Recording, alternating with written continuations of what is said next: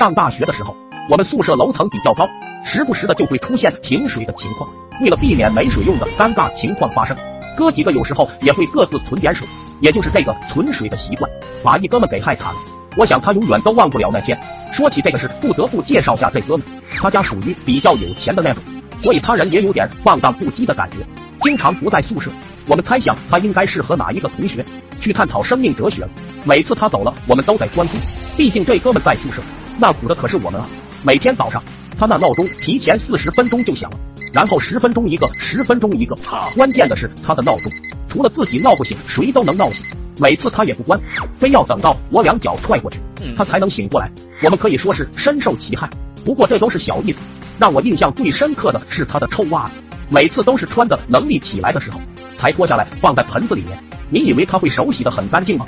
非也非也，人家只是撒点洗衣粉，等到袜子和洗衣粉充分融合，自然发酵以后，拿起来用水冲冲。晾干以后接着穿，这种长期的折磨对我们造成了多大的心理伤害是不言而喻的。要说这哥们也不是啥优点都没有，他平时还是比较大方的。记得有一次我玩游戏把键盘给干坏了，他立马就给我们一人整了一套新的，当时就把我们震惊了。俗话说啊，拿人家的手短，吃人家的嘴软，要不然我们几个早就把他给干趴下了。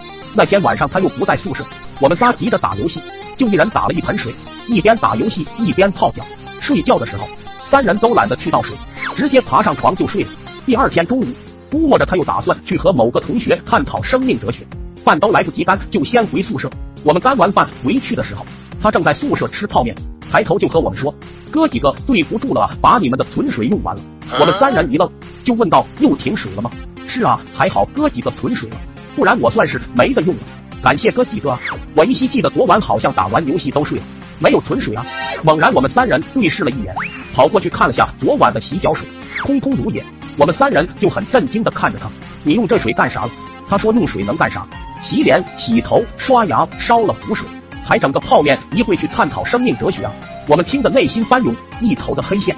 他说的是那么的轻松，还有点洋洋得意的样子。不知道他知道真相了会怎么样？想起他平时的臭袜子，对我们的心理伤害蛮大的。也为了让他知道人心的险恶。我们仨还是没忍住，一个一个的把这个残忍的真相告诉了他。三个人的洗脚水对他的伤害是不言而喻，那真的是连连暴击。